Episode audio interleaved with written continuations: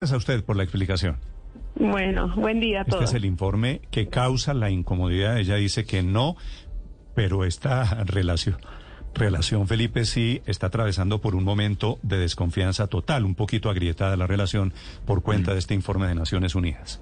No, pues un poquito agrietada, no, agrietada, Néstor, porque, es decir, oyendo uno a la señora de Rivero, son más las dudas que le quedan a uno que las respuestas. Básicamente, Felipe, lo que cree el gobierno de Colombia, en segundos voy a tener a la canciller aquí, lo que cree el gobierno de Colombia es que este es un informe de una parte de la historia. Seguramente eh, la historia tiene dos caras. Claro. Y, y obviamente el énfasis que ponen ellos a la violación de derechos humanos de la policía, que si lo hubo esa violación es inadmisible. Pero usted le Totalmente inadmisible. Le preguntaba por las pruebas. Obviamente, obviamente este es apenas un pedacito de la Mm. es que videos, testimonios, pero no tienen una oficina forense. O sea, en fin, a mí me parece que eh, este informe, es No, decir, claro, hay es que, que no es cogerlo un- con pinzas. Pero es que no se trataba de un dictamen pericial, ni de una prueba, ni de una prueba judicial de ninguna Entonces, ¿de qué se naturaleza. ni trataba? De, de un informe, de una relatoría, Pero es un la informe de Bogotá condenando- y la de un informe. Un informe condenando a la policía y condenando al Estado pues, colombiano. Pues con- condenando en el sentido formal y jurídico del término, no, condenando lo hace un juez. Eh, aquí señalando unas, unas, unos hechos, manifestando que aparecen unas eh, evidencias que hacen suponer que los hechos ocurrieron en unas determinadas circunstancias y reclamando que el Estado actúe, es decir, reclamando que el Estado haga lo que ustedes le están diciendo que hay que hacer. Pero mire, que Héctor, esto no es derivar esto no las es consecuencias jurídicas Dice, de se esos cometieron hechos. graves violaciones a los derechos humanos, tales Claro, como privaciones no, arbitrarias no, de la vida, no, Néstor, violaciones a la no, integridad. Sí, pero pero adjudicarle Y no. 26 muertos Pero, porque, pero porque yo le, recibí le testimonios. pregunto, Néstor, ¿de Señor. verdad, ¿de verdad seguimos creyendo que en esos días no se cometieron violaciones a los derechos humanos? ¿De verdad? No, yo creo que no, mm, todos estamos de Pero es que acuerdo yo creo, en que yo creo, claro que sí se Naciones- cometieron Na- eh, violaciones a Unidas- los derechos humanos. Naciones Unidas, claro que mete, emite informes y esto no son opiniones. Y esa es exactamente la sensación. Que hubo violaciones a los derechos humanos lo sabemos usted y yo. Pero ¿en Sí, qué contexto? todo Colombia. ¿En qué contexto? ¿De qué tamaño las violaciones? ¿Por qué sucedieron esas violaciones? ¿Qué originaron para- las, para las, eso. las violaciones? Eso es lo que no dice el informe. Le pregunta Para eso- Felipe, para le eso hay pregunta Felipe, distintos escenarios le pregunta Felipe, ¿cómo llegan a la conclusión de que son Sí. 26 balas disparadas por la policía?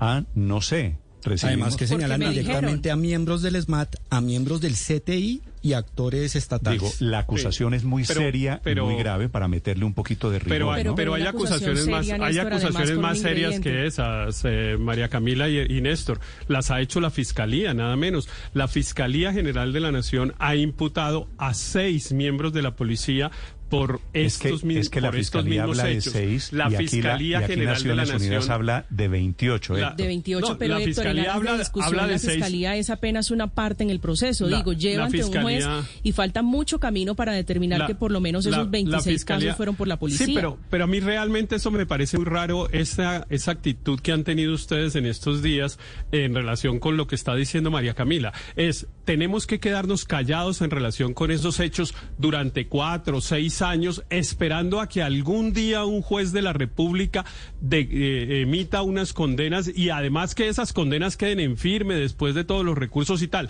Mientras tanto, nadie puede decir nada. No, no, eso no es cierto.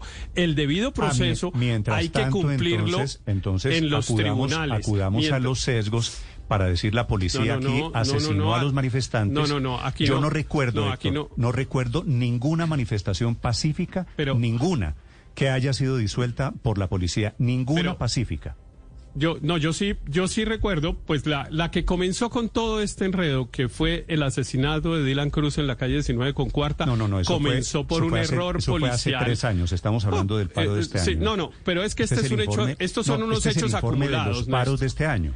Es que Estos son unos hechos acumulados. Recurrir al antecedente de Dylan Esto- vicia la discusión, estos son- porque estamos hablando del paro de este año. No, no, la, Si no, usted no, recorre, pensar recurre, que el paro de recurre hecho, al antecedente de Dylan, es que seguramente está de acuerdo conmigo.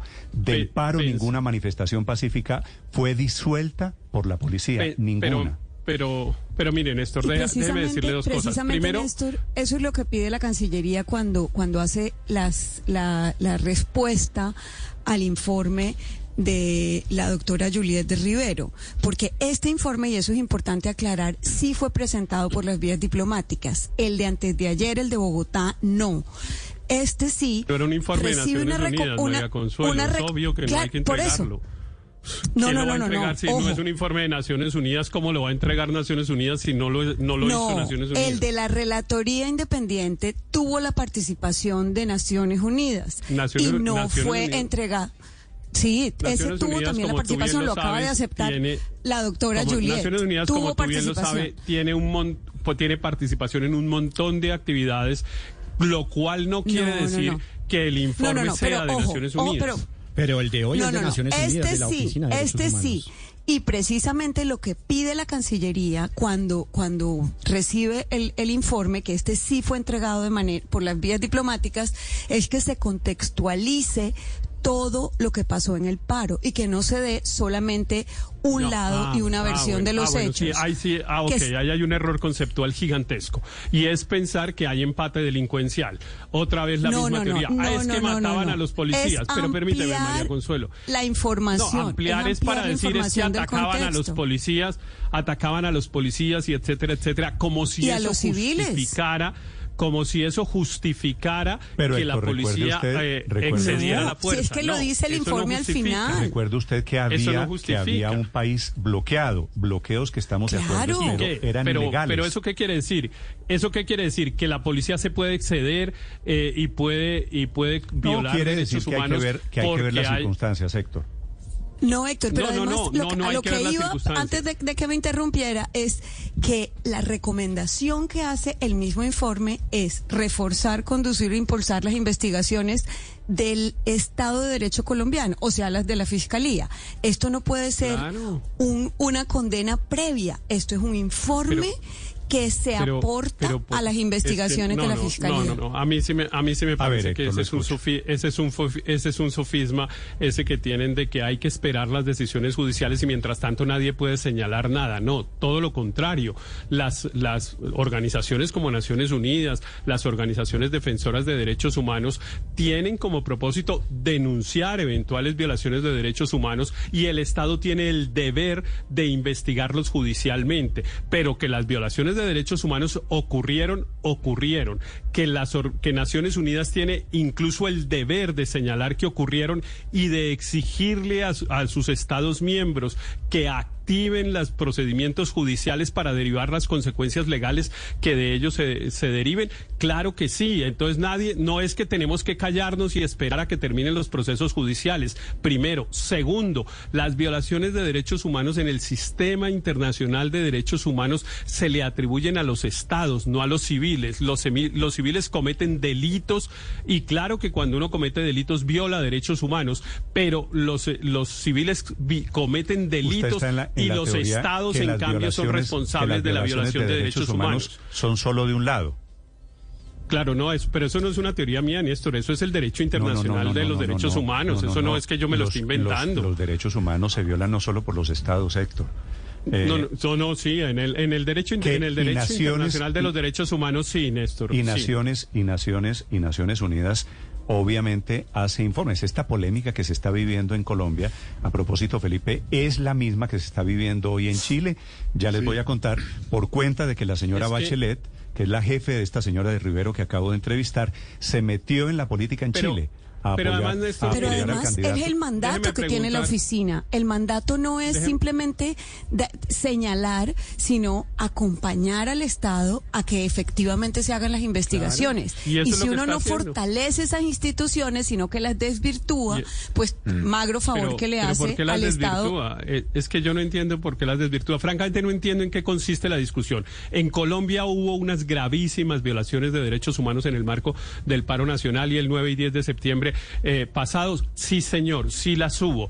Sí, pero de tenemos lado, los ¿no? colombianos Pero no se el puede deber y el condenar por derecho de anticipado, reaccionar a... Pero, pero ¿quién lo está condenando? Condenar quiere decir meter a la cárcel a una persona con una sentencia judicial. Eso nadie lo está haciendo, porque para eso existe un procedimiento judicial que se está cumpliendo. lo que no quiere decir, no, claro que yo tengo que dar por cierto porque yo lo vi. Yo vi un video en el que un policía que fue agredido fue agredido el policía con una patada de, por un muchacho en Cali. Eh, yo vi el video en el que ese policía reaccionó equivocadamente, sacó la, sacó el arma, le disparó al muchacho cuando el muchacho estaba en el piso, cuando estaba el muchacho estaba en el piso, cuando el muchacho estaba en el piso le pegó tres tiros en la cabeza. Vi, vi, un eh, video eh, de unos y yo, muchachos y yo, quemando unos policías no, no, vivos. Pero, yo estoy hablando los poli, no, pero yo estoy hablando de ese, si me permite terminar, hablamos de lo otro, claro. Pero yo estoy hablando de un policía que fue agredido,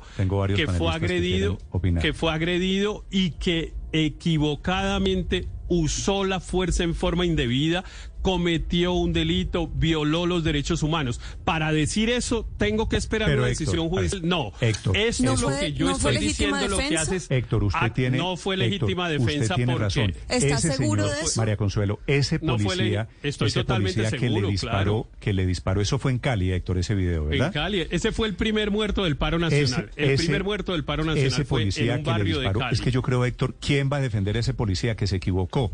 ¿De acuerdo? Ese policía se, se, equivocó, claro, se excedió, ese, ese cometió una brutalidad policíaca literalmente. Claro. ¿Alguien está defendiendo, alguien está defendiendo que eso está bien? No, no. No, no, lo que yo estoy diciendo es lo que estoy para diciendo decir esto tengo que esperar la, decisión que judicial. Hubo unos delitos. De ahí a condenar a la policía como institución. Por eso ese señor no actuó siguiendo una, hombre, una orden. Pero, vamos, Siguió, pero vamos actuó por porque es un porque es un bárbaro y porque estaba caliente y porque todo el mundo en esos días de paro estaba caliente. Pero, y ese señor vamos cometió, por Néstor. Señor, señor. mi, mi punto es, para decir esto que yo acabo de decir y que usted acaba de corroborar que efectivamente ocurrió, ¿tenemos que esperar que haya una decisión judicial? No, eso lo vimos, eso está grabado. El señor cometió un delito y claro que pues eso lo hace, lo dice una relatoría, lo dice Naciones Unidas, lo dice Néstor Morales y Héctor Riveros en Blue Radio, porque lo vimos todos. Y eso no quiere decir que estemos condenando a la policía como institución, ni mucho menos. Le estamos reclamando a la policía que mejore sus procedimientos de enganche de la gente, de formación, etcétera, para que estas cosas no ocurran. Héctor, lo que tengo la duda es si ese señor equivale a que hubo 26, 28 señores de esos, que es lo que está diciendo ah, Naciones ese Unidas. Es un, ese es un ejemplo, lo que ocurrió en el barrio Verbenal de Bogotá, que aquí se armó una discusión gigante y a mí todavía me lo reclaman por la, la calle. Un día yo dije, los policías del, del CAI del barrio Verbenal tenían que haber salido corriendo y eso generó un escándalo. Bueno, personas que aprecio mucho incluso me lo han dicho en estos días. Usted es el que dice que la policía debe salir corriendo. Sí, eh, si, si la policía hubiera hubiera cumplido su protocolo, que se llama repliegue táctico, y no hubiera tratado de defender el CAI, sino que se hubiera replegado, no se hubieran muerto seis o mm. siete muchachos en el barrio Verde, Verbenal de Bogotá. Eh, y, la vida hay que protegerla. Sí, dígale, dígale eso a las vidas que se salvaron también por cuenta de la policía. Acuérdese que aquí en los bloqueos murieron bebés, Héctor. ¿Qué tal los policías saliendo corriendo? Pero bueno, en segundos, son las 7 de la mañana 53 minutos. Si usted quiere opinar, la cuenta Blue Radio con mi cuenta Néstor Morales. Señor Riveros, al tablero. Eh, director, diga, usted es el que ordena. Don Héctor, tengo por cuenta de su tesis de que la policía tiene que salir corriendo una avalancha de mensajes de oyentes que están un poco. ¿Otra vez? Pero si esa discusión ya la habíamos superado. Pero usted se pone a calentar a la gente repitiéndola en estas circunstancias. Ah, o sea, me toca repetir la explicación. ¿Qué dice la gente para ver qué es lo que hay que explicar de la afirmación? no, les, no le voy a leer los que tienen unas palabras descorteses porque no vale la pena. No, esas, esas, las esas las supongo. ¿sí? Y a esas no vale la pena contestarlas. Contestamos las que sean respetuosas y damos un debate constructivo. Francisco Javier, ¿para qué está la policía si no puede hacer nada ni defender al pueblo y mucho menos a ellos mismos? ¿Pueden salir corriendo? Pregunta este oyente. Otro, el señor Fajardo. El abogado Héctor Riveros parece que se alegra con la muerte de los policías y en público hipócritamente da sus condolencias. Este es de los suaves, Héctor. Según Héctor Rivero, la policía o el soldado debe salir corriendo tan pronto vea el bandido. Entonces los terroristas, narcos y bandidos pueden estar felices de ahora en adelante. Le pido una precisión, Héctor, de 30 segundos. ¿A qué se refiere usted con que la policía salga No, corriendo? 30, 30 segundos no puedo, Néstor. Necesito varios minutos, pero No, voy lo a más de cortico, hacerlo por breve. Eh, voy a tratar de hacerlo breve, pero eh, pero bueno, lo- los que son ofensivos, pues no vale la pena contestar. No, a los Eh, decentes que están preocupados porque hay un señor muy respetado en diciendo, radio Bueno, yo no entiendo que lo propone que, que, los claro. policías salgan corriendo.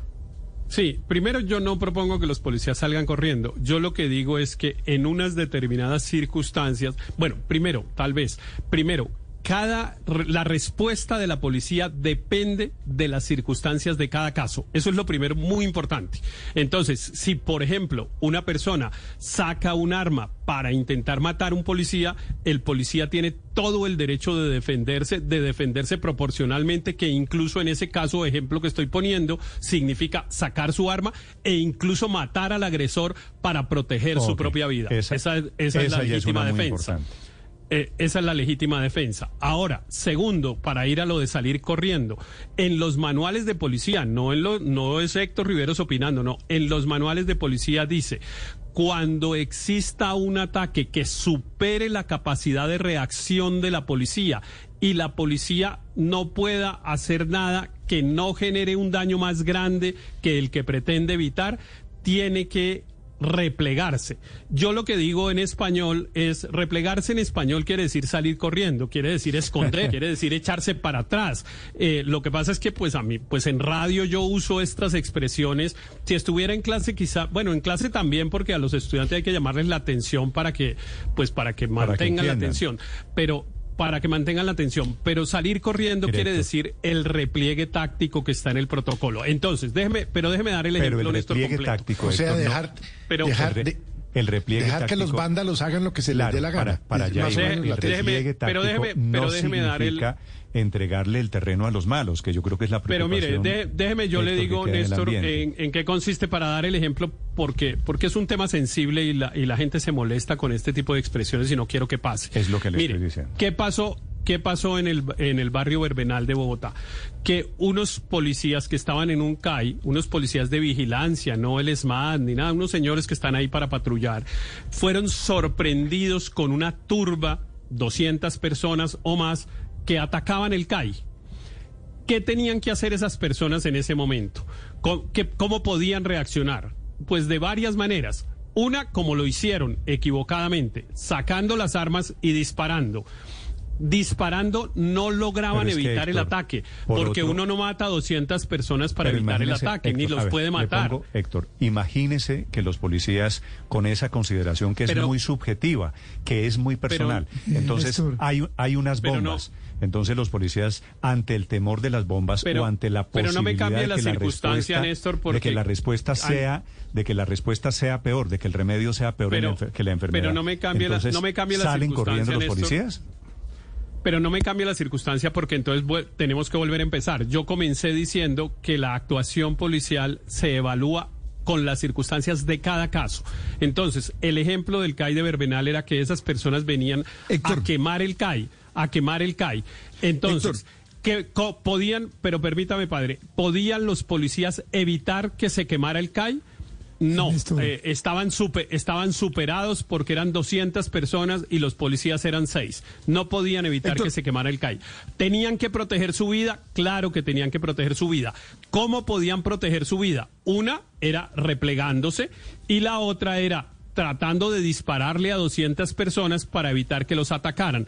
Hicieron lo segundo, con lo cual se Es que produjo lo que está- un resultado Héctor, no deseado. Lo que está en riesgo, Héctor, no es solo la vida de los policías, No, no es sino solo la eso, vida claro que de no. quienes intentan estar protegidos por la policía también. Pero no, no, No, pero no, también no, pero está en este caso duda- particular no. En ese caso particular lo Eh, que Héctor, estaban mi- protegiendo era el CAI. No, es que en este caso van por el Héctor, CAI. no, no. Héctor, no la estaban cuota protegiendo el inicial, CAI. Héctor, era el CAI. Es que van por el Claro. CAI, pero iban por algo más Perfecto. grande. Perfecto, Héctor, perfecto. está- Entonces lo Héctor, siguiente. mi pregunta Sí. es, ¿cuál es, te hago una pregunta a ti, Héctor, ¿cuál, ¿cuál es el resultado simbólico o cuál es la carga simbólica o cuál es el efecto simbólico que tiene que la policía se esconda, que la policía corra, Es que- que, la policía se es replegue que- y deje que unas personas con actitudes No, pues es vandálicas... que porque- quedamos, Es que- quedamos- ¿Qué pasa? Simbólicamente, ¿qué no, pasa se, para se la lo sociedad? respondo, padre, quedamos a merced todos, la policía Me- y me el deja- resto de los colombianos, a merced deja de esos señores que están incendiando el CAI. Me deja contestar, Néstor, la pregunta que me hace el padre. Ya se la lo, lo- lo primero, pero no comparto la respuesta. Si estuviéramos en un examen lo perdería, Néstor. Porque es que el, lo- lo- en un examen de derecho policivo lo perdería. Porque es, primero, el policía evita daños Espero mayores. y, el y el daño y el daño y el daño mayor siempre es la muerte de personas. Entonces, con el repliegue se evita un daño mayor. Y segundo, en el siguiente párrafo del protocolo lo que dice es que pide refuerzos y pide refuerzos adecuados al ataque. Entonces, eh, se hace atrás, llama y dice, mire, aparecieron 200 personas, no tenemos cómo defendernos, manden al SMAT, manden eh, todo tipo de refuerzos para evitar quedar a, a, a de los delincuentes. Eso, es lo que hay que hacer. hizo- eso fue lo que hizo el Estado colombiano durante No, décadas. no. Durante Eh. décadas en la lucha contra las FARC desde los años 60, que nos están cogiendo ventaja, que nos están cogiendo ventaja bueno. y entonces nos replegamos de a poquitos y mire cómo terminamos. Bueno, bueno. Ah, ah, Néstor, bueno, ¿usted no, ha entonces oído- estamos justificando violaciones de derechos Néstor, humanos, pero perdón. ahí sí yo no... 8 de la No mañana. Néstor, perdón. Ocho. Sí, ¿a usted le parece que el ejercicio de la autoridad es eh, justificar violación de derechos humanos? El ejercicio, el ejercicio indebido de la autoridad es violación de derechos humanos. Sí, No, el ejercicio lo de- indebido de la, lo de de la- indebido, lo de indebido es discutible. Eso, eso es el motivo de la discusión. En fin, cuenta Néstor. Blue Radio Com y cuenta Néstor Morales. eh, si, ¿Usted quiere, si usted quiere opinar sobre todo este revuelo que se ha causado por cuenta de estos informes de Naciones Unidas. Aurelio, señor. ¿Usted ha oído de muertos en las manifestaciones de Holanda contra el confinamiento que citó la, la canciller y vicepresidenta? ¿Usted ha oído de muertos, de que haya policías No, que no hayan matado gente a en bala? Holanda, no sé. Entonces, eh, esta, han esta sido pregunta la hago manifestaciones pacíficas allí, Aurelio. Eh, Esta pregunta la hago por lo siguiente. Fíjese usted cómo, eh, tra- trayendo a colación el caso de Holanda, la vicecanciller y, y la canciller y vicepresidenta trata de tapar lo que lo que se está diciendo. No, aquí no se está diciendo que la fuerza pública no pueda actuar. Aquí lo que se está diciendo es que la fuerza pública mató a 28 personas a bala, que miembros de la fuerza pública la mataron. Eso es lo que está diciendo el informe de fondo. Aquí podemos pedirle, bueno, y uno puede coger a la señora de, eh, eh, de la ONU y decirle, De "Mire, Rivero. muéstreme la prueba reina, muéstreme la bala, a Juliet, de, muéstreme la bala y que es de dotación oficial, y muéstreme el video de que el policía, y muéstreme que además estaba el otro. Sí, uno le puede pedir de todo. Pero el hecho de bulto es este. Este informe de la oficina de la ONU no se distancia de nada en nada prácticamente del de la Comisión Interamericana de Derechos Humanos, como tampoco se distancia de nada de todos aquellos que recurren a mil ardides para desvirtuarlos y mandarlos al cajón de la basura. No, aquí hay un hecho que es contundente. En el paro nacional, miembros de la fuerza pública mataron a bala a 28 personas, incluso no todos manifestantes, muchos de ellos hasta transeúntes. Eso es lo que está llamando la atención y fuera de eso, ergo, dice la CIDH y el unísono, la Comisión Interamericana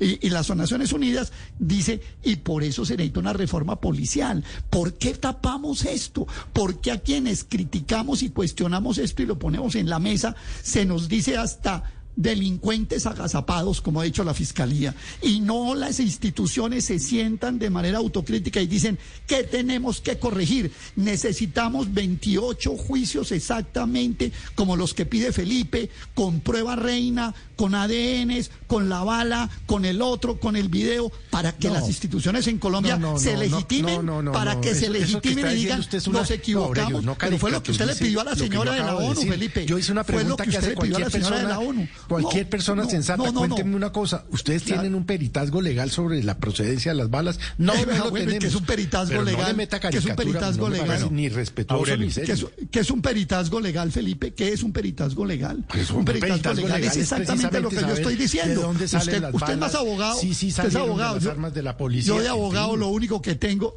lo único que tengo de abogado es un hijo, lo he hecho aquí varias veces, pero el peritazgo legal es todos los requisitos, pues casi que de abogado defensor. El peritazgo, le, no, no defendamos lo indefendible.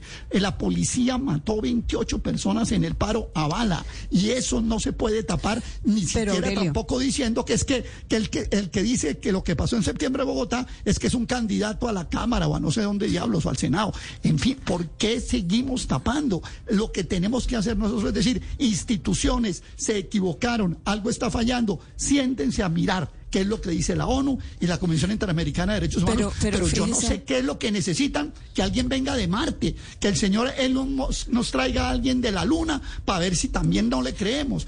Que sentémonos No, y digamos no. qué es lo que hay que hacer con la policía, por favor. No sigamos tapando esto, ni, ni metiéndole perendengues, ni palos en la rueda a los informes, ni descalificando que es que el uno es candidato, que es que la otra señora no trajo todas las pruebas, etcétera, etcétera. No, Policía A Nacional, ver. siéntese a ver qué es lo que está fallando. 28 los invito. muertos por sus Así- hombres, pero- así ha utilizando sido. bala, lo que no pasa en Holanda ni en otras partes del mundo. Así ha sido durante Pero- todo pero, el año Néstor. y así estamos terminando el año con esta inmensa controversia en la interpretación de los hechos del paro. Rápidamente la última, María Consuelo.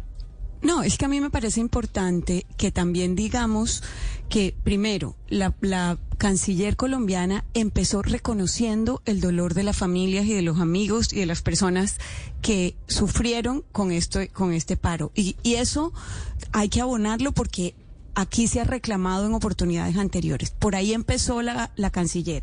Lo segundo, son dos informes diferentes, también lo aclaró. Y lo tercero, se están haciendo las reformas y, la, y las investigaciones que recomienda la, el informe de la oficina de la alta comisionada. Entonces, no hay un desacuerdo tan profundo, salvo en las formas en materia del- de la relatoría independiente, pero creo que en el fondo hay un acuerdo, primero en reconocer y segundo en adelantar en cabeza del Estado colombiano las investigaciones para castigar a los culpables. Yo no veo la, Néstor. la diferencia que requiera los marcianos que está pidiendo Aurelio. Ma- ma- Néstor, los, los- eh, los marcianos. La última, Daniel.